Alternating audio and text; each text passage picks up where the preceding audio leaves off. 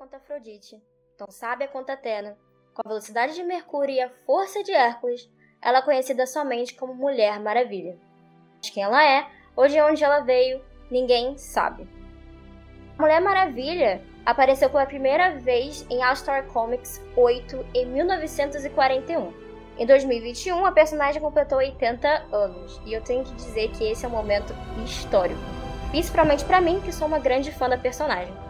Os temas escolhidos para homenagear ela foram abraçar o chamado para ver o mundo através dos olhos da Mulher Maravilha e acreditar na Mulher Maravilha.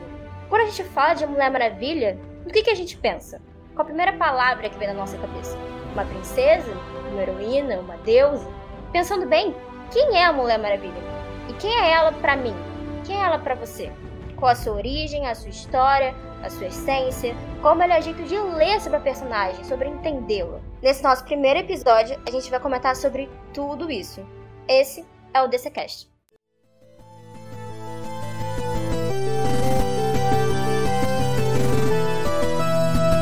O DCCast, os 80 anos da Mulher Maravilha. Eu sou a Renata, vocês devem conhecer a minha voz dos Space no Twitter e eu também faço parte do grupo no Telegram. Eu sou o Iago, já devem ter ouvido minha voz também no, nos Spaces, eu colaboro com a página com algumas threads e eu também estou no grupo do Telegram. O meu nome é Danilo e eu sou o criador do Universo Decenalta. Oi, galera, eu sou a Bruna, talvez vocês me conheçam do podcast Rádio Free America e dos Spaces lá no Universo Decenalta sobre Why the Last Man. Quem é a Mulher Maravilha? Você conhece a origem dela? Muita gente não. A gente vai falar um pouquinho sobre isso agora. Como a Renata já falou no início, em 1941, a Mulher Maravilha surge nos quadrinhos. Ela surge já como uma grande super-heroína que quebra padrões, né? Tu já tem algo diferente, que é ela salvando homens, ela em posições que tu só via com personagens masculinos. E o professor Marston, né, que é o criador dela, ele incluiu várias ideias do dia a dia dele, né? como por exemplo, a, ele criou o detector de mentira né, e ele utilizou isso como o laço da verdade. E entre outras coisas, né, ele se inspirou na, no, nos grandes amores da vida dele, né, a Elizabeth Marson e a Olive Byrne. Ele utilizou várias coisas do dia a dia dele na criação dela. Você pode ver um pouco disso no livro, né, que é A História Secreta da Mulher Maravilha.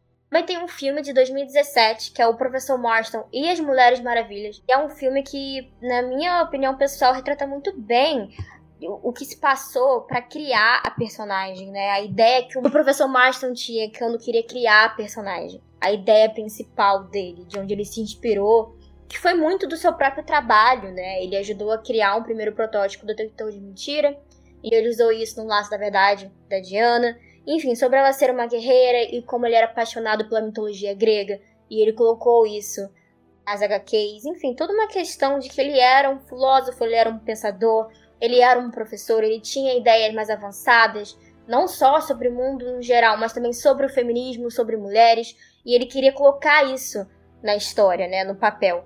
E a Mulher Maravilha, a criação dela o seu desenvolvimento, muito bem feito. Eu acho que esse livro é ótimo para você entender de onde ela veio, em que situação, como ela foi reprimida e como o criador dela sofreu com isso, e a história dele e o desenvolvimento dela. Enfim, eu acho que é uma ótima maneira de você ser impactado por, por esse lado da história que a gente geralmente não vê. E no filme você já vê também uma coisa que ocorre nos últimos anos dele com a Mulher Maravilha, que rola uma censura, né? Um, um, o Comitê de Ética tenta censurar o quadrinho por conta de algumas ideias que ele leva para o quadrinho, que, de acordo com eles, é estava ensinando coisas ideias erradas às meninas que estavam lendo. E esse tipo de, de, essa história sobre a censura você pode ver também num tem um livro chamado um livro não uma graphic novel chamada Frederick William e a Amazona, né? Dá pra encontrar em português aqui no Brasil. Tem até um debate que vira e mexe a gente vê ressurgindo na, nas redes sociais, para quem acompanha o meio sobre o assunto, que é até que ponto a vida do, do criador e os relacionamentos que ele tinha com as mulheres da vida dele influenciaram na orientação sexual da Diana, né? Pois é, pra quem assistiu o filme, eu acho que um dos pontos mais fortes é justamente como eles desenvolvem os relacionamentos. É, o filme começa fazendo questão de mostrar muito bem quem é cada um dos personagens. A gente tem ali a esposa dele, que é a Elizabeth, que ela é uma personagem muito forte, ela tem um gênio, ela é muito inteligente, ela também é uma professora, ela tá ali lutando pelo seu meio acadêmico, ela não liga para o que os outros pensam. Ela tem uma característica muito impressionante que lembra um pouco mais da Diana guerreira. E a gente tem ali a Alvely Barney, que é uma das estudantes do professor Morstan, é o primeiro contato que eles têm.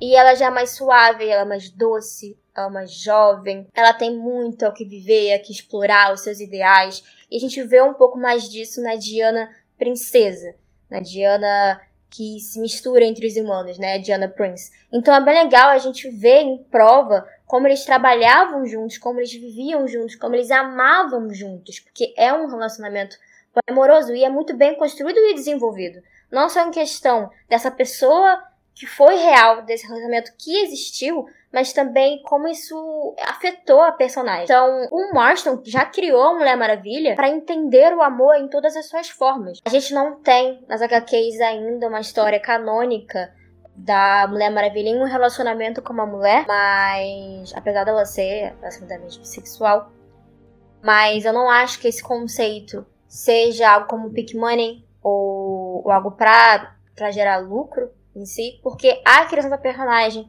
o pensamento que o professor Marston tinha na época já era de criar alguém que saiba o que é o amor em todas as suas formas, né? Que entendesse a ele, as suas é, mulheres, enfim, em todos os outros tipos. Então, eu acredito sim que veio muito da sua origem, da sua criação. Ela já foi pensada para ser quem ela é, como a gente conhece ela hoje.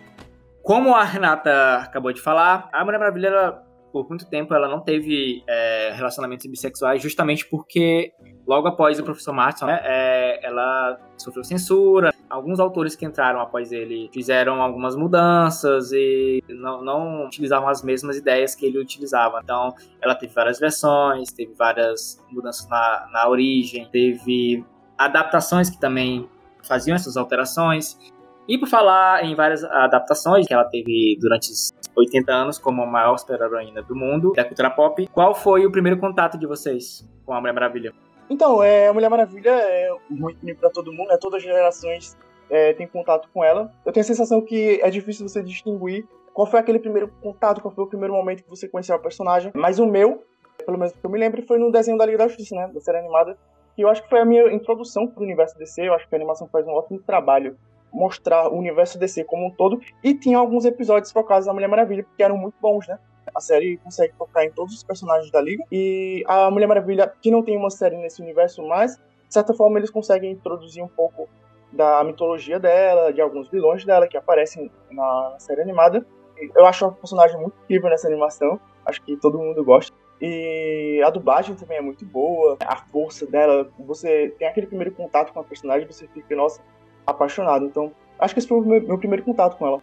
Comigo também. Que nem você disse, é, meu primeiro contato mesmo com a personagem foi no Liga da Justiça Sem Limite, que inclusive já estreou na Gabriel Max, então se você tá com vontade de rever, reveja, tá lá disponível. Mas eu me lembro assim que eu fui fazer compra pra escola e eu lembro que a gente estava vendo mochila, lancheira, essas coisas. E aí eu vi uma lancheira vermelha linda com o símbolo da Mulher Maravilha. Não tinha o nome dela em lugar nenhum, tinha só o W. Eu lembro que eu pensei, ah, legal, é a lancheira da Mulher Maravilha. E eu implorei pra minha mãe pra me dar, implorei. Eu nem sei quantos anos eu tinha, eu era muito nova. Agora quando eu penso nisso, eu lembro como é que eu sabia que aquele símbolo da Mulher Maravilha, aquele W amarelo era a Mulher Maravilha. Não sei, é muito surreal como a gente sabe esse tipo de coisa. Ela tá tão pequena. Eu chego a dizer que até era meu destino. Que eu tava predestinada a ser fã dela, coisas assim. Mas, de fato, você vê justamente ela compartilhando com os outros personagens da liga é muito legal. O jeito que ela, como ela se comporta, como as coisas vão acontecendo, sem ter sim um background ali da personagem é muito maneiro. E algumas coisas são pequenos detalhes que depois que você revê, quando você já leu sobre a personagem, que são incríveis, como como ela usa branco quando o Superman morre, é uma cultura que existe nas Amazonas. Então, são pequenas coisinhas assim que acabam implementando a personagem de uma maneira que cria uma conexão muito forte com ela. Né? E eu digo assim que eu acho que é a melhor adaptação da personagem em questão de animação, porque é muito bem feita mesmo. Eu acho que é a primeira porta de entrada né, para todo mundo, para com a personagem e é a melhor porta de entrada também, que é muito, muito, muito bem feito. Eu fiquei rindo aqui enquanto tu falava isso, porque para mim foi a mesma coisa. E eu acho que boa parte da galera que ouvia a gente e tiver a, a, mesma faixa de idade, vai provavelmente pensar a mesma coisa, que a forma como acabou conhecendo esses personagens especificamente a Mulher Maravilha, foi o, os desenhos da Liga da Justiça, porque eles foram o convite para toda uma geração, principalmente no Brasil, pelo canal que passava a ser aberto, pra gente acabar conhecendo. E é bem o que tu falou, eu tava pensando assim de comprar material escolar e ver caderno, ver estojo com a Liga da Justiça estampada, mas principalmente da Mulher Maravilha. Então, é, acaba sendo muito uma cultura de da gente conhecer através de símbolo, né? Através de imagem mesmo. É muito estético. Foram duas formas para eu conhecer a Mulher Maravilha. Além de ser o desenho a primeira vez que eu tive contato com ela, a minha mãe era muito fã da série da Mulher Maravilha. Quando eu assisti o desenho, ela comentava: Bah, tem a, tinha a série, eu assistia muito quando eu era mais nova, não sei o que. E eu sempre fiquei muito curiosa. Aí, uns anos depois, eu lembro de que saiu aquele filme da Disney, Sky High. E a Linda Carter faz uma, uma participação naquele filme. Em algum momento do filme, ela fala assim: Ah, uh, quem vocês acham que eu sou? A Mulher Maravilha? E eu lembro de assistir esse filme com a minha mãe e ela ri muito dessa frase. E daí ela me explicou quem era a, a atriz e que ela de fato interpretou a Mulher Maravilha. E, e, é muito engraçado, porque é uma memória muito de quando eu era bem criança, assim, mas eu gravei ela porque me deu aquela sensação de que, tipo assim, a minha mãe tava me passando alguma coisa que ela já gostava na época que ela era mais jovem. E que agora aquilo tava sendo passado para mim. É, é quase um amor de geração aqui para mim, sabe? No meu caso, como eu sou mais velho, foi um pouco diferente, porque assim, eu eu acho, né, eu chuto que a primeira vez que eu vi ela em, em alguma adaptação, eu acho que foi alguma reprise de Super Amigos, né, assim, no, bem no finalzinho dos anos 90, né, antes dos anos 2000. Porque quando eu me deparei com ela na, no desenho da Liga da Justiça, eu fiquei surpreso porque eu não sabia que ela voava, eu achava que ela só tinha um jato invisível. Então eu chuto que foi por meio dos Super Amigos mesmo. Mas mesmo antes dos Super Amigos, eu acho que eu já conhecia a Mulher Maravilha. É, é, que nem vocês falaram antes, né? É um símbolo muito forte. Tipo, a gente meio que sabe quem ela é mesmo sem consumir algum produto dela. Justamente essa questão do símbolo é que a gente vê que é a maior heroína de todos os tempos. O impacto ela tem, culturalmente falando, é enorme. É, e não tem dúvida, a maior de todas, não tem pra ninguém. Amamos ver. Mas eu só tive a oportunidade de ver a série da Mulher Maravilha com a Linda Carter um pouquinho mais velha. Meu primeiro amor com a Mulher Maravilha foi na, na animação, Liga da Justiça Sem Limites, e aí quando eu comecei a crescer eu queria ver mais sobre ela. Então eu procurei mais na internet para entender melhor, e aí eu tive essa oportunidade de ver. E eu lembro que foi um momento muito especial para mim sentar e assistir a série. Eu lembro que eu chorei muito, mesmo que não tenha muito pro que chorar, porque tem um humor muito legal, mas eu chorava muito. Lembro porque eu precisava tanto disso na minha infância e eu não tive esse acesso. Eu fico pensando muito que se eu tivesse tido, não sei, acho que as coisas poderiam ser diferentes para mim, mas eu não tive. Então, quando eu tive a oportunidade de ter, me emocionou demais que eu tava vendo, né, naquele momento, algo tão maneiro de um personagem que eu queria tanto conhecer foi um momento, uma experiência muito grande para mim. Eu lembro com muito carinho até hoje.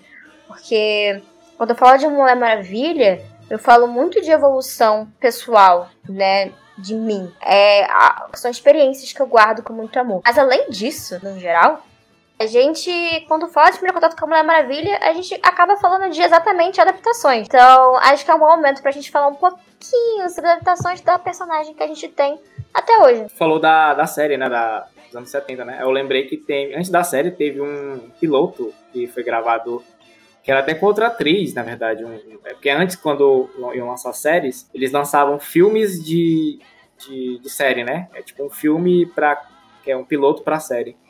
Aí tinha essa, essa outra é, Mulher Maravilha, né? Que ela tinha uma roupa que não tinha nada a ver com, a, com aquele maior. Eu não lembro o nome da atriz, mas era uma atriz loura.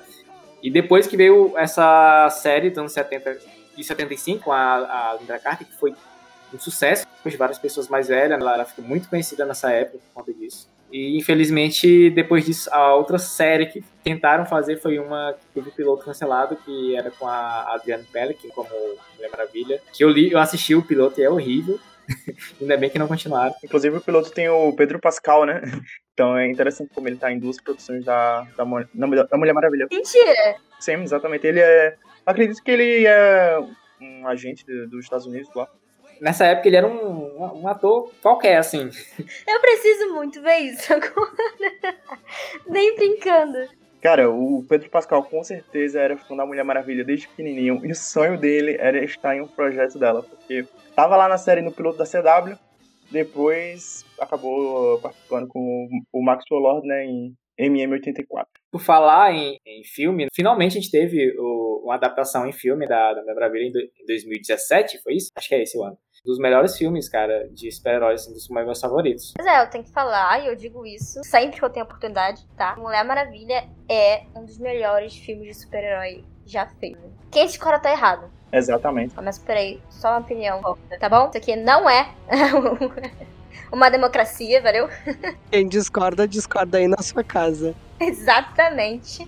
Aqui o Mulher Maravilha reina. E é sobre isso. Somos todos súbitos da rainha. É um filme muito bom de assistir. Inclusive, primeira vez que eu assisti ele no cinema foi um momento muito impactante para mim, obviamente, por milhares de motivos. Mas eu lembro que foi na segunda vez, eu acho, que eu revi, segunda ou terceira no cinema. Tive uma experiência realmente muito forte. Só de pensar me dá vontade de chorar. E eu fui assistir e a sessão tava mais vazia, porque já fazia um tempinho que tinha estreado. Tinha uma senhorinha do meu lado. Eu acho que foi a primeira vez que tava assistindo. Quando chegou no momento da, da Terra de Ninguém, ela começou a chorar muito, muito, muito, muito. Eu tava com a mão assim do lado e ela agarrou a minha mão e chorando.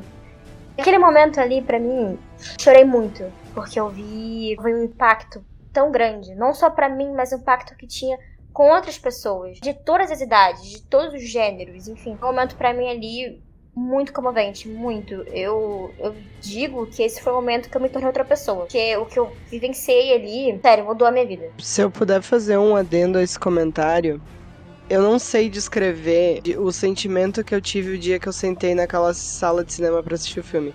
Eu, eu, quando é um tipo de coisa que eu gosto, eu sempre tento ir na pré-estreia. E, eu, e esse foi uma pré-estreia, foi aqueles da meia-noite. Quando o filme acabou, tava com a minha irmã do meu lado e um amigo do outro. Eu chorava. E daí o meu amigo, ele começou a ficar meio preocupado, ele perguntou se eu tava bem, eu não sabia explicar para ele que eu tava chorando de felicidade, porque a magia desse filme é uma coisa tão. Ele de fato ele traz uma, uma mensagem de esperança tão grande. É incrível. Principalmente quando se é mulher e a gente tá acostumada a ver todos os filmes desse meio sendo produzidos com um foco num público masculino finalmente ver um filme que foi feito para ti, ele é focado nesse público. Tu sabe que tu tá ali e finalmente tu é o público-alvo.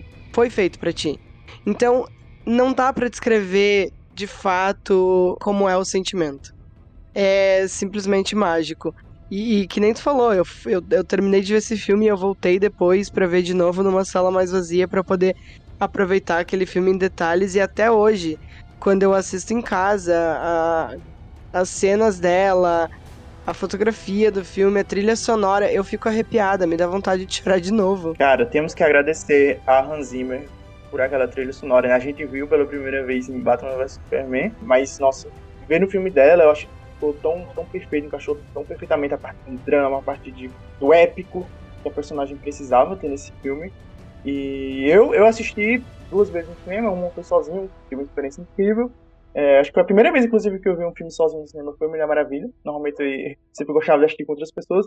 Mas aí eu fui uma segunda vez com amigos. E eu fiz, ah, todo mundo precisa assistir esse filme, então vou fazer a, a publicidade, né? Vamos divulgar pros amigos. E foi muito legal. Quando terminou o filme, eu fiquei, tipo, em choque de novo. Foi como se eu tivesse assistido pela primeira vez. Fiquei parado na cadeira, assim, tipo, o que eu acabei de assistir foi incrível. E os meus amigos ficaram rindo de mim, tipo, na minha cara. E todo mundo gostou, né? E foi muito bom, porque é, a maioria ali não curtia muito os filmes da DC. Então quando eles assistiram esse mês, todo, acho que foi unânime, todo mundo gostou. Não, a trilha sonora do Hans é tão incrível que eu não sei se para vocês é, ficou a mesma sensação. Mas quando toca o tema dela ainda lá no, no Batman vs Superman, eu tinha a impressão que a inspiração dele tinha sido exatamente a, o desenho animado da Liga da Justiça que foi a forma como eu conheci a personagem. Então, para mim, era como se aquele ciclo inteiro tivesse dando uma volta e, e, se completando, sabe? Exato, Bruna. Bruno, exato, exato. Eu senti a mesmíssima coisa. É, foi o que eu ia falar, a experiência desse filme, né? O filme como um todo é uma obra, porque tudo se comunica, tudo se fala, uma coisa fala, outra responde. Ah, o tom das cenas, as atuações, o tema que é trago, como ele é desenvolvido, como a Perry Jenkins muito bem sucedida em trazer questões tão incríveis da Mulher Maravilha pra tela, né? E a atuação do Gagador, que sabe interpretar aquela doçura e a seriedade e a honestidade de uma personagem que nunca precisou mentir e que não mente o filme inteiro. Porque eu tive essa experiência de reassistir ele recentemente com uma amiga minha que eu nunca tinha assistido. Não tinha consumido muita coisa da Mulher Maravilha no geral. Quando ela sentou para assistir, eu pude ver esse filme de novo. E me arrepiei, chorei todas as vezes, mas também pude ver sobre os olhos dela e o que ela achou sobre o filme. Então, é uma experiência nova cada vez, parece.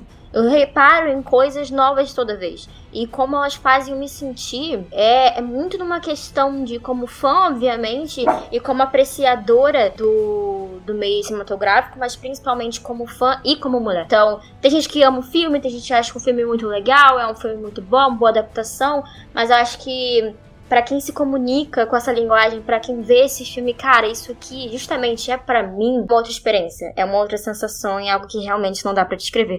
É uma vitória. Ainda falando sobre a trilha sonora, toda vez que ela aparece no, na, no, nos filmes, seja, seja Liga da Justiça, seja Mulher Maravilha, eu já espero que comece a tocar essa música, assim, já ficou um negócio muito, muito icônico mesmo, cara.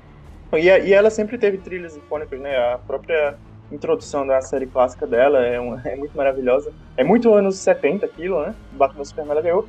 E só pra deixar um adendo aí, o, na verdade quem trabalha ali na trilha de, do final da Maravilha é o Rupert Gregson. É, ele obviamente pega o tema que o Rosinho criou e é, modifica, cria outros, outros temas ali. É, mas ele também acho que deve ser bastante acreditado, porque o trabalho dele também é muito bom. Eu acho que assim, as trilhas sonoras da Mulher Maravilha, não somente a música tema, mas também as músicas no geral, na trilha sonora do primeiro filme e no segundo, eles são feitos de uma maneira, construídas de uma forma que passa uma identidade da Mulher Maravilha muito grande. E eu não sei explicar o porquê. Só é muito bem feito. Então, quando você escuta a música tema, você sabe que é a maior de todos os tempos chegando, entendeu? A palavra que descreve é uma trilha sonora épica para acompanhar uma super-heroína como deve ser feita, né? Exato. e não vamos esquecer é, também da, do Snyder Cut, né? Que a gente tem o famoso gemidão da Mulher Maravilha, que tocou pelo menos umas 13 vezes no filme. Acho que foi um pouco exagerada, né? mas também acabou sendo bastante icônico. Além da, da, trilha sonora, tem uma coisa que eu quero ressaltar, é que essa, essa versão da, da Mulher Maravilha tem toda a importância, né? Tipo, ela é como se fosse a atualização da Mulher Maravilha dos anos 70. Teve uma geração que cresceu com a Linda e tem essa nova geração crescendo com a Gal Gadot. E ela é muito tão importante que até a, a, o visual da, dos quadrinhos alterou. Ela, ela, não usa mais aquele maior, agora ela, usa uma, uma, armadura parecida com a do filme. É, esse tipo de, de, alteração é muito importante, tem que atualizar, tá vendendo. E não foi só essa alteração também, acho que Teve a questão do sotaque da Gal Gadot. É, no filme, todas as Amazonas meio que tiveram sotaque por causa da Gal Gadot. Normalmente a Mulher Maravilha teve aquela voz clássica de uma pessoa dos Estados Unidos mesmo, né, com sotaque. É, e a Gal Gadot trouxe essa coisa diferente que acabou levando até pra algumas outras animações. Eu acho que DC Super Hero Girls, a, acho que a personagem também tinha um sotaque, enfim você vê que isso acabou inspirando outras versões da personagem. Se a gente for analisar o sotaque do primeiro filme pro segundo, ela perde um pouco. Eu tenho a impressão de que é proposital,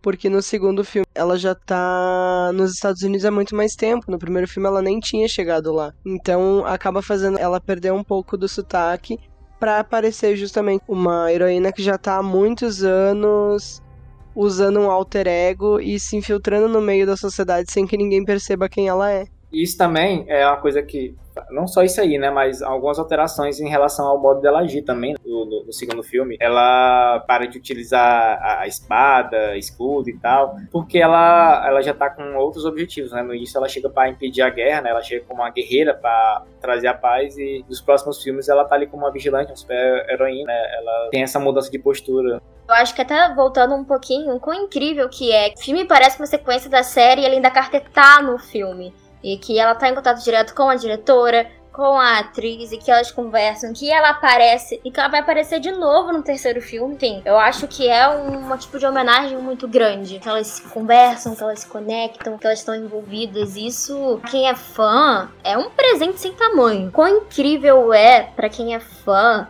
de ver um filme inspirado nela e que ela participa desse filme, que ela vai participar de novo no terceiro filme da Mulher Maravilha, né? E como ela tem um contato muito grande com a Perry Jenkins e com o Avocador, e que elas conversam, que elas se entendem, e que acima de tudo elas entendem o conceito da heroína, da Mulher Maravilha em si, da Diana Prince e o que ela significa para as pessoas. Esse para mim é um grande diferencial e o que importa para mim como fã, que é eu tenho alguém que é responsável por um projeto que envolve minha personagem favorita de todos os tempos e entende essa personagem. Então, em questão de Perry Jenkins, falando da personagem Mulher Maravilha em si, ela arrasa, porque ela entende quem ela é e qual é a essência dela. E ela trabalha isso muito bem. O filme pode sim ter ali uns erros de roteiro, talvez ali de, de alguma de edição, de cena de ação, mas não em questão de personagem, não em questão de desenvolvimento da heroína. Eu acho que nisso ele sim acerta. E talvez a problemática de algumas pessoas com o final ou com a resolução não tem nada a ver com um erro do filme, mas sim questão de perspectiva, da sua própria opinião para com aquilo. Que isso é condizente sim com a personagem. E isso me estressa um pouco. As pessoas dizem, mas isso não tem nada a ver. A Mulher Maravilha não é assim? Sim, ela assim, você só não sabia. Cenas de ação, aproveitem que agora a série antiga tá na HBO Max e assistam. Ela é. Eu vi muita gente criticando e eu acabei. Eu fiquei rindo, porque tem cenas de ação que é claramente para fazer uma homenagem às cenas antigas. Se a gente tirar a Gal daquelas cenas e colocar a Linda no lugar, não dá no mesmo até o filtro de, de cor é, é pra, pra, pra lembrar aquilo. Então, assim, ai, mas ela. A forma como ela cai, era só dar uma olhadinha. Tá ali a referência visual, é pura estética. É para fazer uma referência aos anos 80, mas também é pra fazer uma referência à série. Às vezes repensa um pouquinho. Não gostou ou não entendeu? Esse filme, ele trouxe diversas discussões sobre justamente o que a gente tá falando. Quem é a Mulher Maravilha, qual é a essência dela. Muitas pessoas têm essa perspectiva, como a Renata falou, de, cara, a Mulher Maravilha é aquela guerreira bruta que vai cortar a cabeça de qualquer pessoa que aparecer pela frente. É, nesse filme a gente vê que ela luta com humanos, é, no filme todo, a gente tem a, a Minerva querendo acaba ganhando poderes no filme, e vira a Leopardo. Mas ela tá lutando com uma, uma amiga, né, humano, então, tipo, é, ela, não, ela não vai cortar a cabeça de bandido. Essa não é a Mulher Maravilha. Eu acho que muitas pessoas tinham essa expectativa. E eu concordo com vocês, eu acho que, tipo, se o filme tem problemas, eu acho que não tá relacionado a, a essa parte de quem é a, a Mulher Maravilha. E a Perry foi muito questionada nesse filme, de forma, eu acho até muito exagerada. Ela foi questionada sobre entender a personagem, ela foi questionada sobre. como diretora mesmo, as pessoas questionaram a, a qualidade dela de, de, como diretora. Foi, acabou sendo um pouco exagerado todas essas críticas que ela recebeu. É, basicamente, os problemas do filme são técnicos. Em relação à, à essência de personagem, tá ali, cara. A Mulher Maravilha tá ali no filme. Tá errado, não. O conceito tá certo. A questão é porque as pessoas meio que foram apresentadas a uma Mulher Maravilha um pouco mais violenta e guerreira em Batman vs Superman. No primeiro filme da Mulher Maravilha também. E a galera esquece que, tipo, ela tá lá 80 anos e ela vai mudar, né? Ela vai mudar o jeito, o, tanto o sotaque como a forma de agir. E outra coisa, tem a questão também, a Mulher Maravilha não é só guerreira, ela não tá lá, ela não não tá 24 horas batendo em gente, fazendo pessoas sangrar. É, a Mulher Maravilha, ela tem um lado, é, desde o primeiro filme, que ela mostra esse lado amoroso dela, essa que ela é um, um humano, né? Ela é um ser humano, ela tem essa, essa esse lado mais mais doce. Né? E no, no filme de 84, tu vê que tem essa. Eles tentam trabalhar melhor esses outros lados dela, esses outros aspectos dela, né? Ela lá, ela não é a guerreira, mas ela é a super-heroína. Ela tá ali pra ajudar o povo, salvar as pessoas. Então a galera tem meio que esse, esse problema por conta que eles têm uma. Um, eles criaram uma imagem que ali é, que é a imagem preferida deles. Mas eles têm que entender que a Maravilha ela tem, ela pode variar claramente tem uma questão ali de falta de comunicação e também de experiência em questão de os fãs para com a personagem. Ou só apreciadores mesmo da personagem, não necessariamente fã. Porque a Mulher Maravilha tem sim diversas facetas, tem diversos lados, mas a gente também precisa aprender que um lado não exclui o outro.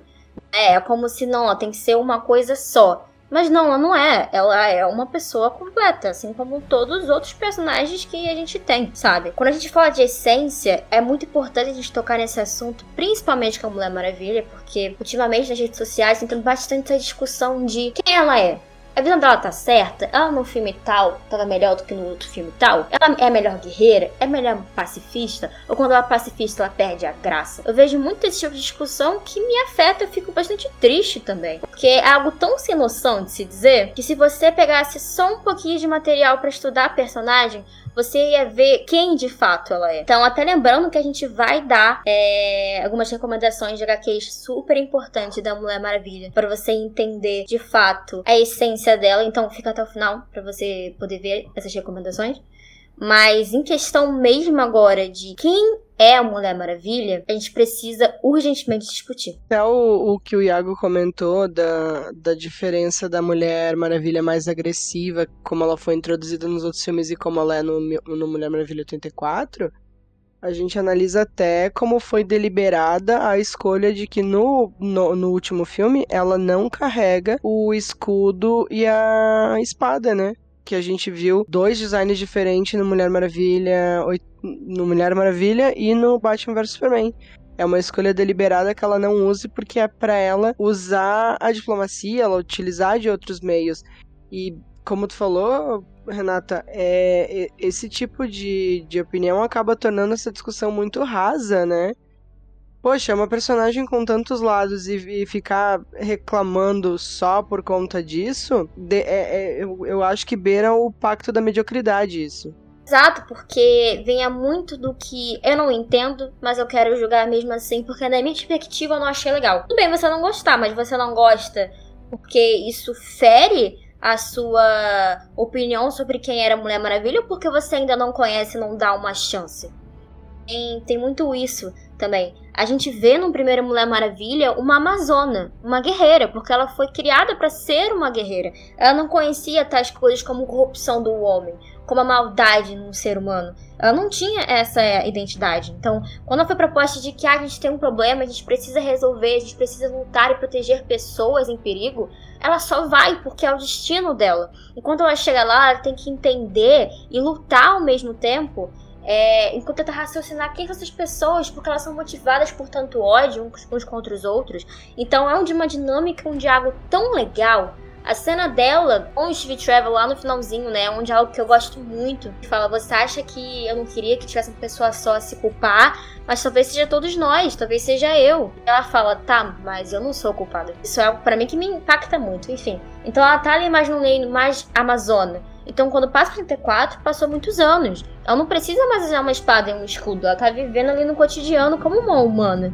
também, né? Então, por que ela vai machucar outro ser humano? Ela não precisa. E ela tá ali, além de tudo, triste, amargurada até um pouco pelo que ela perdeu em todos esses anos. Ela perdeu as irmãs dela, ela perdeu a mãe dela, ela perdeu o amor da vida dela, ela perdeu todos os seus amigos da época, todos já faleceram. Então, o que ela tem ali além de lutar pela humanidade, que é o que ela faz no dia a dia. Ela não precisa machucar um assaltante num shopping com, uma espada. Ela não precisa meter um escudo na cabeça dele. Ela não precisa ser extremamente violenta para nada disso. Ela pode simplesmente desarmar essas pessoas, entrar propaganda incrível contra as armas que ela faz e, e entregar eles à justiça. Realmente. Não tem necessidade nenhuma dela ir ali e querer quebrar o osso de um monte de gente, sabe? Isso aí tem é, muito aquela coisa da galera achar que porque ela matou é, em uma situação, ela vai matar sempre, né? Esse é o, é o, é o, é o único modus operandi dela. Né? Ela, ela vai pra, pra ação pra matar o bandido e não pra salvar as pessoas, sendo que na verdade ela é uma super-heroína. A intenção dela é proteger os oprimidos. Então ela, é, essa questão de matar é uma coisa que ela só vai, é uma decisão que ela só toma em só quando for necessário. Né? A galera, é uma coisa que as pessoas não entendem, né? Eles gostam de compartilhar imagens dela matando alguém, como se aquilo ali representasse todos os 80 anos dela. Mas na verdade são imagens, recortes bem fora de contexto. Como por exemplo a imagem que todo mundo gosta de compartilhar, que é a dela quebrando o pescoço do Maxwell Lord. Ninguém fala do contexto, as pessoas só, só jogam a imagem e pronto. Ninguém fala que antes estava rolando uma situação em que só dava para sair se matasse ele, né? Ninguém fala sobre isso. O pessoal só fala Ah, ela matou aí, ó. Olha, ó. Olha ela matando aí, ó. Ela vai matar sempre, ó. Ela é assassina. Inclusive, eu queria até um pouquinho falar sobre isso. Em questão de como personagem muda, em questão de quem tá responsável por ela. A gente acabou de falar aqui que ela não vai meter mais espada no assaltante. Mas isso tem contraparte na questão do Snyder Cut, que é uma cena que eu não curto, que eu não sou fã. Apesar de eu, eu entender o apelativo, que é a cena que ela vai salvar aquelas crianças no banco, em que ela quase derruba um prédio inteiro só para acabar com um bandido, que não tem nenhum sentido. Eu sou um pouco crítica à visão que o Zack Snyder tem da Mulher Maravilha, apesar de apreciar algumas outras coisas, mas tirando essa parte, ela normalmente, né, no HQ, enfim, nos filmes do Clapper Jenks, ela não vai querer chegar com uma espada na mão, querendo massacrar um monte de bandido, entre aspas, né? Ela entende o que ela precisa ser e o que os momentos pedem dela como heroína. O momento que ela precisa ser mais ríspida, o momento que ela precisa ser mais grossa, o momento que ela precisa usar a força ou não usar a força, como ser diplomática ou não ser diplomática. Ela entende essa, essa diferença, né? Isso até é algo que a Gal Simone deu pra personagem muito cedo. Que eu gosto muito dessa frase que ela diz que o povo de Temícera tem um ditado que não mate se você pode ferir, não fira se você pode subjugar, não subjugue se você possa pacificar e não levante a sua mão até que você tenha estendido primeiro. Então eu acho que isso resume muito bem a personagem, muito, muito bem. Ela sabe o que fazer perante uma situação de risco. E se ela faz algo que ela, né, geralmente é contra, é com muita dor no coração. Ela entende o que aquilo vai pedir dela, o que isso vai custar a ela depois. Mas ela entende também que isso é necessário no momento. Cara, essa frase resume tão bem a personagem. E, e eu, eu concordo contigo. Eu gosto muito do, do Snyder Cut, mas eu não gosto daquela cena, da, da forma como ele retrata ela naquela cena porque é fica no limite do gratuito, né? Do desnecessário eu xinguei nessa cena quando eu tava assistindo, eu tava assistindo com a galera no Discord e nessa hora eu fiquei com muito ódio. Porque eu, eu vi ela promovendo um banho de sangue ali, sendo altamente irresponsável. Ela podia ter matado civis sem querer ali naquela cena. Eu acho uma cena exagerada mesmo. Eu até, eu até curto a versão da Mulher Maravilha do Zack Snyder, principalmente lá em Battle vs Superman, né? Eu acho que ele acertou muito, inclusive. É, até as pessoas que não curtem o filme normalmente sempre elogiam ela, né? a, a, cena que era, é introduzida é uma cena espetacular. O personagem, é, ela tem esse lado guerreira, mas porque aquele momento exige que ela seja a guerreira, né? Ela tá enfrentando um apocalipse, não é qualquer vilão. É, e no Snyder Cut, nessa cena, realmente... Apesar da cena ser até legal, né? Quando ela chega, a entrada dela, e você tem toquezinho da Mulher Maravilha, e aí ela salva a galera com braceletes. É uma cena legal, mas ela termina de uma que é exagerada e que acaba não conversando muito com o que a Mulher Maravilha é, até mesmo no primeiro filme, né? No primeiro, no segundo filme. Porque a personagem aprende. A personagem evolui, ela aprende a viver em sociedade. Se você pensar que aquilo era no presente, né? Eu acho que não seria como ela lidaria com a situação. É, e não só questão de quando ela acaba fazendo pra desabar, mas até antes, quando ela aprende bandido, ela fica tipo, ah, você tá falando muito, isso é desinteressante, fala logo. Eu nunca falaria uma coisa dessas. E chegar destruindo porta e tacando gente na parede. E aí destruindo um cara, destruindo um prédio inteiro, podendo matar as pessoas do prédio. E as pessoas que estavam lá embaixo, né? Policiais, é, bombeiros e pedestres, enfim.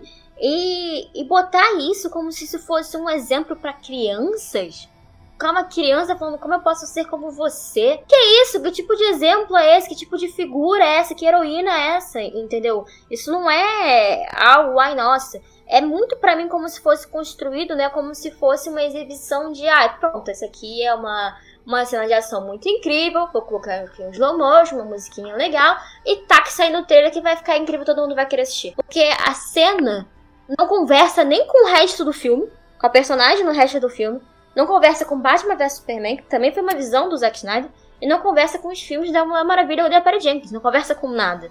Não conversa nem mesmo com a visão que ele mesmo passa das Amazonas no mesmo filme. Assim, eu também tenho uma problemática com a visão do Zack Snyder com as Amazonas também, apesar da cena né, no filme ter uma importância pra, pra trama, eu não sou muito fã, do, tanto na questão de, de visual e, e, desenvolvimento delas também, a falta de desenvolvimento, do modo de luta, eu não acho que ele, que ele saiba trabalhar bem nesse quesito, né? Quando você vê o Zack Snyder sozinho falando da personagem é uma coisa, mas ele dirigindo ela é outra. Eu não sei é certo dizer o que acontece é, com ele.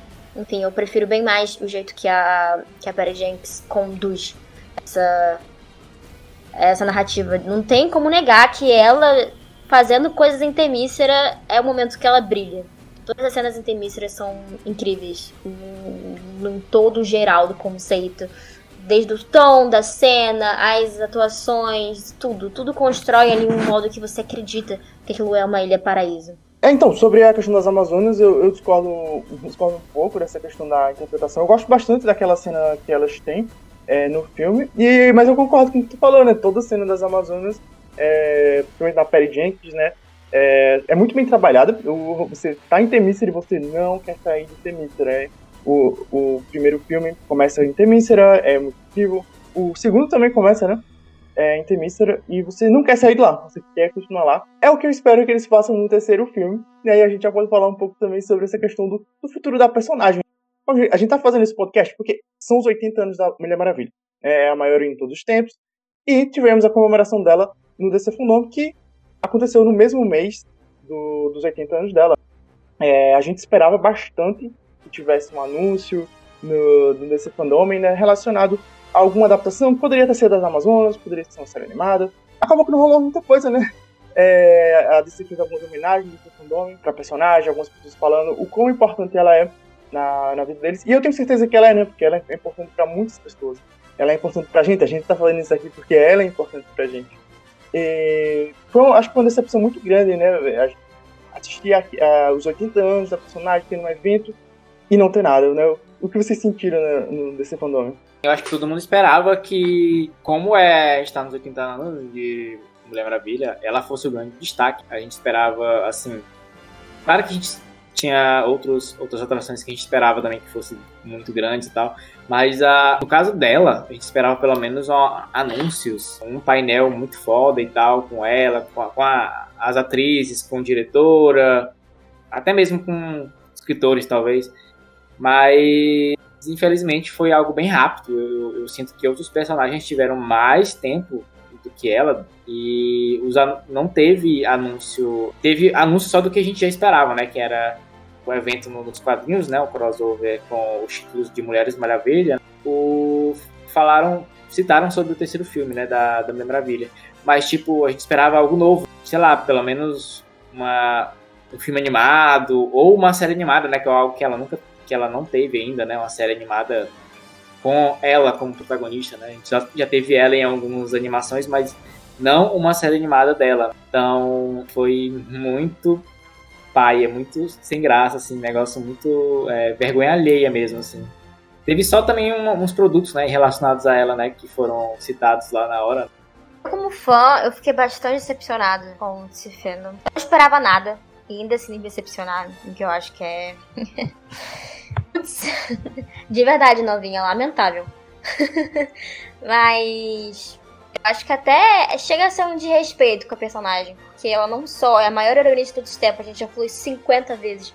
E vou repetir mais 100, que essa é a verdade ela tem 80 anos e parece que ela não é tão apreciada quanto ela deveria. Entende? A gente reclamou de alguns problemas que a gente tem, né, com a falta de interpretação da personagem, nela como um todo, nela com a sua essência. E isso poderia ser algo resolvido se a gente tivesse outras produções, além dos filmes, apresentando a totalidade de quem ela é. Então as pessoas teriam muito mais conteúdo, pessoas que em si não consumem HQs, e para ver que, poxa, essa personagem, como é que isso é legal e até levar elas até para ler a HQ, que é onde a Mulher Maravilha brilha de verdade. Isso resolveria o problema, muitas problemáticas, se ela tivesse mais conteúdo, se investissem mais nela. Tipo, o que mais eles precisam para fazer uma série da mulher? Não tem como ela ser mais do que ela já é. Ela já é um fenômeno cultural, ela já é um ícone na indústria. Então, o que, que mais precisa, sabe? A gente fica com esse sentimento de que parece que não valorizam quem ela é, que só valorizam quando ela tem um filme para estrear. E aí eles fazem um, um, evento, enfim, como ela merece, mas o resto parece que não tem essa, essa tamanho dessa entrega. Teve uma homenagem legal, mas até a homenagem em si eu achei muito simples de pegar as pessoas que eles já tinham e falaram, tá bom, fala aí na frente da câmera um pouquinho da personagem. O que, que você acha dela? Foi emocionante porque a Mulher Maravilha impacta todas as pessoas de um jeito muito único. Então é sempre bonito ver é, sobre isso. Mas ela merecia muito, muito, muito mais. E a gente merecia muito mais. Até bem. Uh, quando a gente fala assim da, da, da adaptação dela, recentemente eu comecei a. Não, não tão recentemente, já faz um, um, alguns anos eu peguei lá a primeira fase da Mulher Maravilha para ler. E claro, né, quando a gente faz aquele filtro de tirar aquilo que é pensamento da época, que já não serve mais, que é relevante ler para justamente fazer esse contraste do que tava lá e o que tá o, o, como as coisas mudaram até hoje, mas enfim, quando a gente faz esse filtro de tirar aquilo que não não serve para muita coisa, é muito legal ver como muita coisa daquela primeira HQ da Mulher Maravilha ficou na, nas adaptações atuais. Dá quase para ver a mente da, deles funcionando e separando, olha, isso aqui entra, isso aqui sai, e como eles tentaram fazer uma coisa que ficou de fato fiel e, e acaba mostrando como a personagem perdura através do tempo. Como a Bruna falou, né, ela é uma personagem que ela é influente por todo esse tempo. Né? E assim como a, a, o filme da Mulher Maravilha de, da, com a Gal Gadot saiu na época certa, né? é, numa época em que a gente é, em que a gente pode ter uma, uma diretora é, que é a, a Perry Jenkins é, trabalhando com, com um filme de, com a protagonista feminina, tem uma super-heroína com mulheres por trás, é, atualmente também é o melhor momento para tu lançar uma animação da Mulher Maravilha. E eu acho que não existe nenhum motivo para não fazer uma animação da Mulher Maravilha. Eu acho que é, não adianta você falar, ah, não, mas ah, ninguém, não tem certeza se poderia vender bem, se as pessoas assistiriam. Cara, eu acho que é uma certeza que a série faria sucesso. Eu acho que foi bastante decepcionante que não teve nenhum anúncio. É importante falar, né, que quando foi anunciado que teríamos uma nova animação do Batman e Superman que foram anunciadas para 2023. O produtor, o chefão lá né, da Warner Animation, uh, da parte de animação da Warner, deu a entender né, no, no, seu Instagram que estaria trabalhando em algum projeto animado da Mulher Maravilha. O que a gente pode falar que talvez esteja em estágio inicial, talvez não esteja pronto para falar, mas eu acho assim, a, é, o DC Fandom e os 80 anos da personagem era o momento ideal para revelar alguma coisa para empolgar pro futuro da personagem, porque ela é parte da Trindade, ela merece ter esse destaque é, gigante em, várias mídias diferentes, né? É, ela merece ter podcast, ela merece ter webtoon, agora que a DC tá explorando, ela merece ter série animada, ela merece ter filme animado, ela merece tudo. Eu fiquei muito triste com isso. E espero que de verdade que ele, eles trabalhem, estejam trabalhando e apenas não contaram pra gente, né? Por exemplo, a Mulher Gato tá fazendo. Fez 80 anos esse ano, que é um personagem incrível também da DC, é uma personagem icônica. E ela vai ganhar uma animação no que vem. Eu acho que é muito legal quando a DC valoriza os seus personagens. E a Mulher Maravilha tem que ser valorizada. É até incondizente com o próprio evento, porque um pouquinho antes, em Jovens Titãs, eles fizeram uma animação da Mulher Maravilha destruindo a concorrência.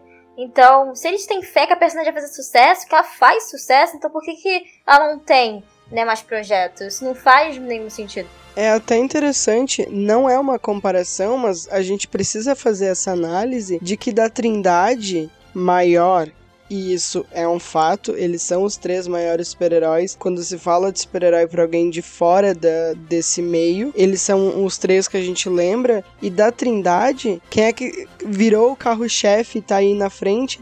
Então por que não dá mais espaço para ela? Por que não dá mais protagonismo para ela em outras mídias além dos quadrinhos e dos filmes. A gente sabe que ela se garante, então talvez seja isso que o Danilo falou. Vai ver, eles estão trabalhando num projeto e só não anunciaram, né? Estão segurando alguma coisa por algum motivo que daí eu não consigo adivinhar o motivo. Mas eu espero que seja isso.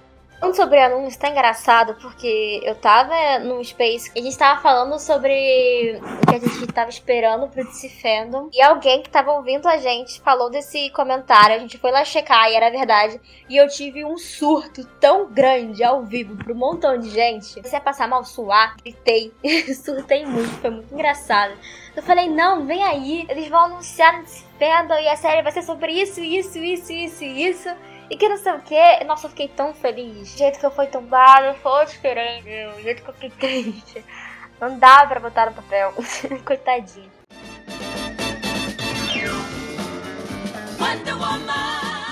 Depois disso tudo, a gente não podia deixar vocês sem algumas recomendações de HQs essenciais para entender um pouco mais da Mulher Maravilha. A gente trouxe aqui cinco títulos muito especiais que eu espero que vocês procurem e leiam.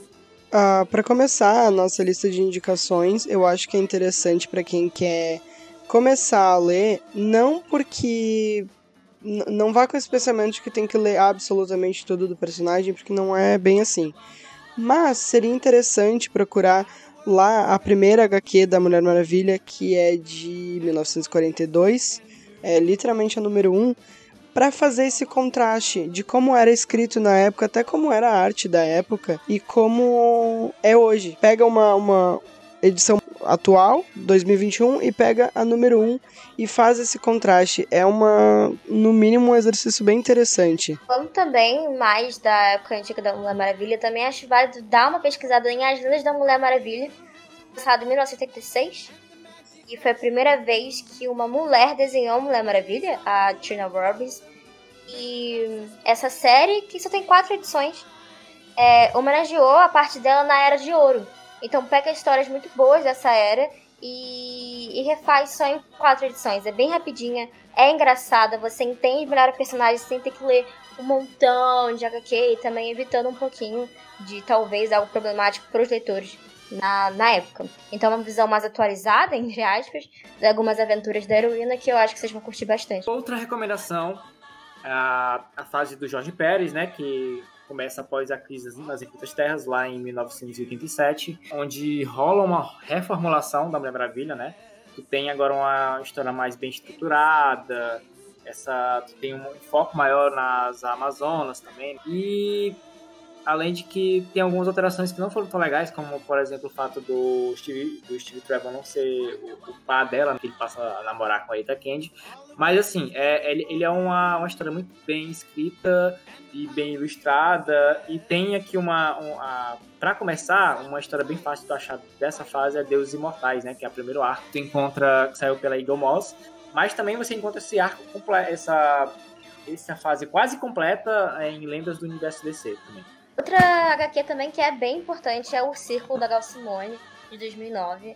A Gal, ela escreveu muitas edições da Mulher Maravilha e ela trouxe um peso muito importante para a personagem. Essa HQ em especial, ela constrói uma identidade civil da Diana que é muito importante, né? Porque a personagem se encontra num lugar em que ela precisa se transformar na heroína da Mulher Maravilha e usar a força dela, que foi né, dada pelos deuses, e toda a construção da história cria uma tensão muito interessante e é muito bem desenvolvida para a personagem. Isso eleva ela, é, criando exatamente a, um tipo de identidade visual para personagem. Algo muito necessário na época, porque vinha algumas HQs que a Diana estava sendo bem representada, então a Gal pegou ali para assumir e falou: Eu consigo fazer isso.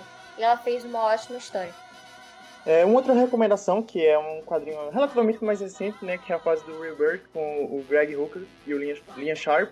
É, o Greg Hooker é, é, um dos maiores nomes da história da Mulher Maravilha. A DC chamou ele de volta para o Rebirth, que eles queriam, é, de certa forma, é, explorar novamente né, a versão da personagem, fazer um pouco de retcon do que já tinha sido construído ali nos 952 e, de certa forma, também aproximar um pouco do que a gente vê no filme, né? É, até mesmo no visual, a gente vê que a personagem tem um traje completamente igual ao do filme. E nessa, nessa edição é muito legal, porque eu acho que ela é boa tanto para leitores que tipo, já conhecem a Mulher Maravilha, é, porque ela traz Mulher Maravilha vai descobrindo sobre, sobre ela mesma, sobre seus poderes, sobre o seu passado.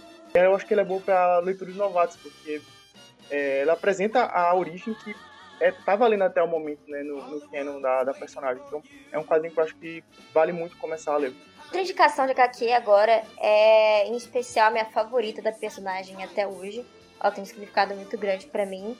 E eu acho que é a leitura mais importante de Mulher Maravilha e Diana Prince, que é O Espírito da Verdade, pelo Paul Dini e pelo Alex Ross, feito em 2001. É uma história única que mostra a Diana como um reflexo do mundo ao seu redor. Ela é colocada como heroína e como mundana, entre aspas, em diversas situações que vão testar a habilidade mental e física dela. Eu acho que é um retrato maravilhoso da heroína nos seus melhores momentos na, nas HQs no geral. Mostra que ela tem todos esses lados de diplomata, de guerreira, de pacifista, e ela se entendendo como um tal.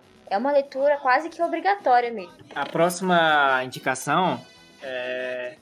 Recomendo aí para quem fica espalhando imagens sem contexto, né? Tem uma, um quadrinho que foi feito após os eventos de Crise Infinita, após a Mulher Maravilha matar o Maxwell Lord. É, o nome da HQ é Quem é a Mulher Maravilha, do Alan Heimberg, que é o mesmo roteirista do filme. Nessa HQ mostra ela lidando com, com isso, com a, o assassinato de Maxwell Lord. Que as pessoas viram ela matando ele, né, e, e passaram a, a, perder aquela fé de que ela era uma super-heroína, super que, ela, que, ela, que elas po podem ser protegidas por ela. Porque ela matou um civil, né, então elas ficam pensando, caraca, essa mulher é confiável ou não? E até mesmo os outros, os colegas dela, super-heróis, eles não dão apoio correto para ela. Ela acaba meio que ficando tendo que lidar com isso. Isso mexe não só com, com é, mexe com o psicológico dela, né?